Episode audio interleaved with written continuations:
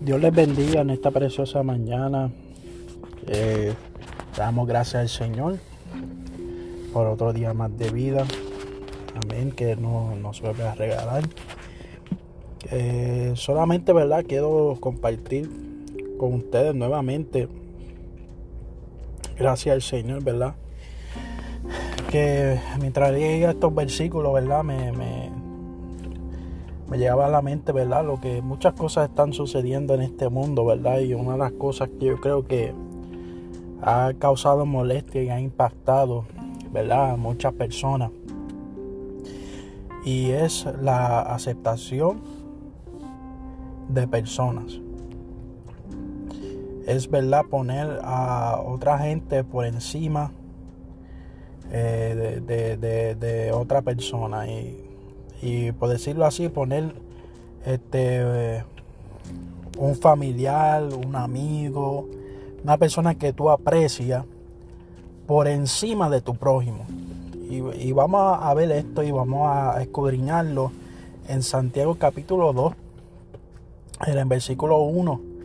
Eh, va a ser eh, con el cual voy a leer. Y dice así, en el nombre del Padre, Hijo y Espíritu Santo. Amén. Hermanos míos, que vuestra fe en nuestro glorioso Señor Jesucristo sea sin acepción de personas. Amén.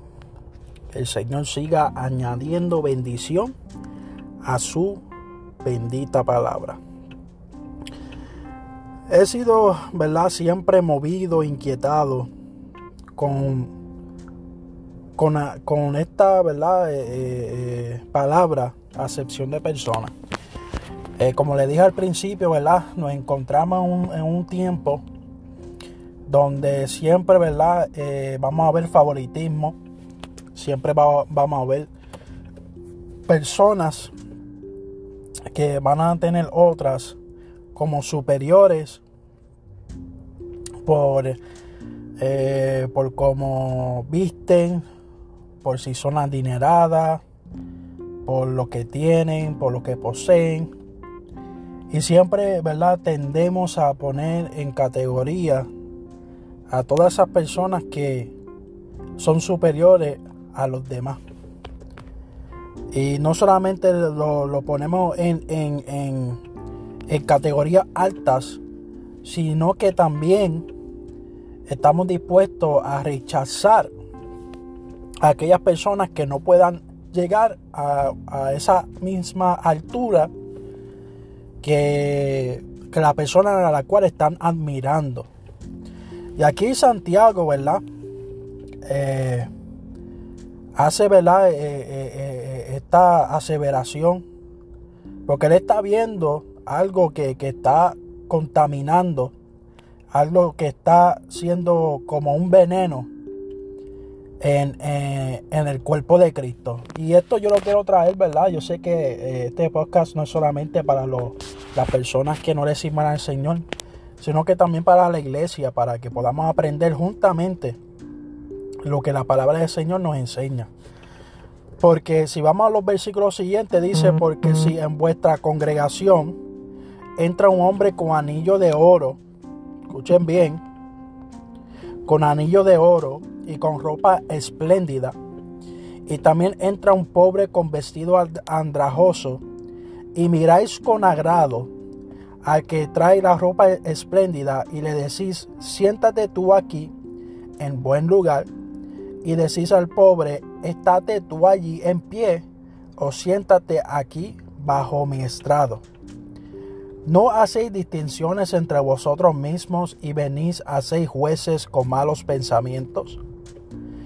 Y aquí, ¿verdad? Me quiero, quiero enfatizar porque que mucho nosotros, los seres humanos, siempre estamos juzgando a las personas que no tienen eh, eh, buenos recursos y, llegan a nuestras congregaciones, se sientan a escuchar palabras eh, y muchas de las veces en vez de recibirlos, lo que hacemos es que les rechazamos.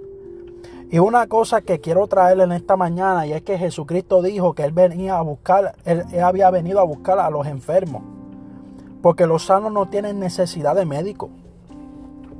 O sea que hay mucha gente sana en la iglesia, mucha gente ya llena de palabras, mucha gente ya llena de conocimiento, pero ese conocimiento eh, lo ha llevado a engrandecer a personas que en, en apariencia se ven bien, en apariencia lucen bien.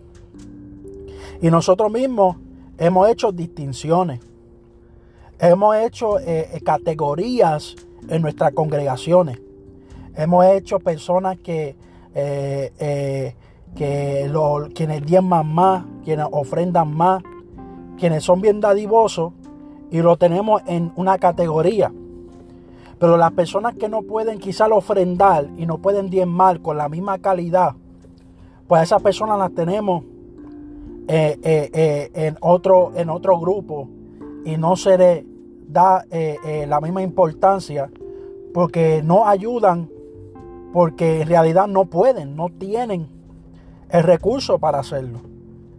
Y, y somos jueces con malos pensamientos eh, rápido juzgando, criticando, señalando, en vez de nosotros analizar y pensar y hablar con el Señor, para que el Espíritu Santo nos revele si esa persona es que esté pasando una necesidad. Gloria a Dios. Y, en el versículo 5 me llama la atención, dice, hermanos míos, amados, oíd, escuchen bien, ¿no ha elegido Dios a los pobres de este mundo para que sean ricos en fe y herederos del reino que ha prometido a los que le aman. Pero vosotros habéis afrentado al pobre. ¿Eh? Estas son cosas, iglesia, que, y, ¿verdad? compañeros, amigos que, que escucha esta, esta, transmisión.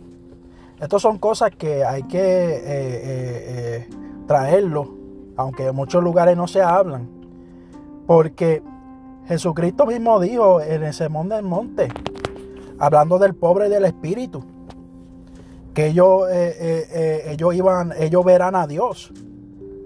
Hablando de, aún la mujer que, solamente tenía un drama, si no me equivoco. ¿Verdad? Y, venía mucha gente, fariseos, religiosos, traían lo que les sobraba. Y ella dio lo único que tenía. Y que Dios, que Dios dijo, que Jesucristo dijo, que ella iba a recibir mayor recompensa que aquellos que estaban dando lo que les sobraba. O sea que esa mujer dio un ejemplo, Dios, Jesucristo estaba dando un ejemplo a través de esa mujer que lo que acaba de decir aquí, no ha elegido Dios a los pobres de este mundo para que sean ricos en fe y herederos del reino que ha prometido a los que le aman. Ve, para que sean ricos en fe. O sea que nosotros tenemos que tener nuestra mente, nuestra mente puesta en las cosas de arriba. Como dice en Colosenses capítulo 3. Si habéis resucitado con Dios, ¿verdad? Busca las cosas, busca las cosas de arriba donde está Cristo sentado a la diestra del Padre. No poner la mira en las cosas de, de aquí de la tierra. Y entonces estamos viendo una generación que no son ricos en fe, sino quieren ser ricos en dinero, quieren ser ricos en, todo lo que poseen, pero no quieren ser ricos en las cosas del Señor.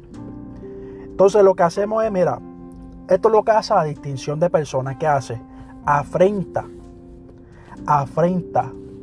O sea, afrentar es criticar, es eh, eh, poner por el suelo, y eso es lo que hace al pobre. Mira lo que dice, y, ese mismo versículo dice, no os oprimen los ricos, y no son ellos los mismos que, os arrastran a, los tribunales. No blasfeman ellos el buen nombre que fue invocado sobre vosotros.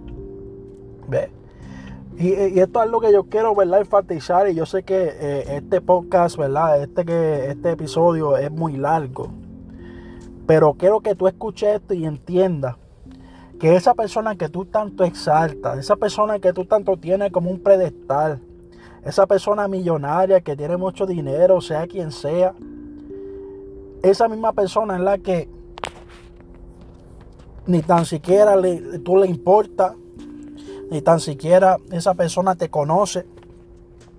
Y esa persona aún eh, eh, eh, son capaces de quitar lo poco que tú tienes para ellos obtener más. Porque incluso eso es lo que están haciendo. eso es lo que están haciendo. Ellos están oprimiendo al pobre, a lo poco que tenemos. Aleluya, para ellos hacerse más ricos. Pero, y, y digo más, y ellos también blasfeman el nombre que nosotros le servimos a Jesucristo. Que ellos hasta lo dicen públicamente. Con sus hechos lo niegan, como dice la palabra. Así que mira lo que dice el versículo 8. Dice, si en verdad cumplís la ley real conforme a la escritura, amarás a tu prójimo como a ti mismo, bien hacéis. Pero si hacéis asesión de personas, cometéis pecado y quedáis convictos por la ley como transgresores. O sea, te lo digo claramente, la ley real, la ley real, estamos hablando de la ley la cual se, estaba establecido en el tiempo antiguo. Decía, conforme a la escritura, tú tienes que amar a tu prójimo como a ti mismo. Pero si tú también estás haciendo asesión de personas, estás cometiendo pecado. Estás, estás siendo transgresor de la ley. Y vemos en el versículo 10 que dice, porque cualquiera que guardare toda la, la, ley pero ofendiera un punto, se hace culpable de todos. Porque el que dijo no cometerás adulterio, también han dicho no matarás. Ahora bien, si no cometes adulterio, pues lo matas, ya te has hecho transgresor de la ley. Porque una persona, y lo voy a decir así claro porque Jesucristo lo dijo, una persona que aborrece a su prójimo en su corazón se ha vuelto un homicida y, y por eso él menciona aquí el matar porque el homicida es un asesino. Y quiero que escuchen bien esto porque la realidad del asunto es hay mucha gente que están pensando, oh, matar es cometer el acto. No, matar no solamente es cometer el acto, ahora matar es tú odiar a tu prójimo en tu corazón. esto está fuerte, esto está fuerte. Versículo 12. Así hablad y así haced como lo que habéis de ser juzgados por la ley de la libertad. O sea que ahora somos, ahora estamos en la ley de la libertad porque Cristo nos hizo libres, ¿verdad? Eh, donde está el Espíritu de Dios, ahí hay libertad. El Espíritu Santo, ¿verdad? Está en nosotros y Él nos ha hecho libres. Pero ¿qué está pasando? Que la libertad no se puede usar como, como ocasión para la carne. Y aquí nos está dejando saber que el odiar, el hacer la sesión de personas, el adulterio, eh, eh, matar, todo eso no es, es, son cosas, ¿verdad? Que vienen de la carne, Y por ella seremos juzgados. Por ella seremos juzgados. No porque yo esté en la gracia no significa que yo no seré juzgado por esas cosas.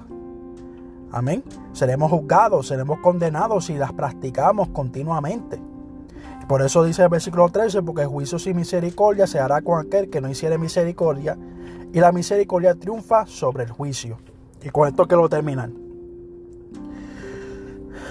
Tenemos que aprender a hacer misericordia misericordia con aquellas personas que están eh, pasando por momentos difíciles, pasando, ¿verdad?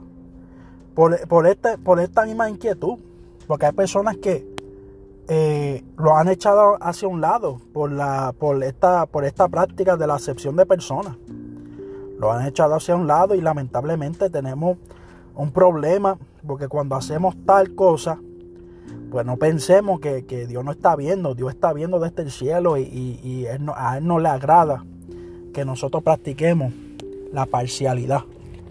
Así que, y aquí estos versículos, mira, porque juicio y misericordia se hará con aquel que no hiciere misericordia. O sea que tenemos que ser compasivos con todo el mundo, con todo el mundo. Mira, y, y el Señor nos está dejando saber claro, claro y preciso que la misericordia triunfa sobre el juicio.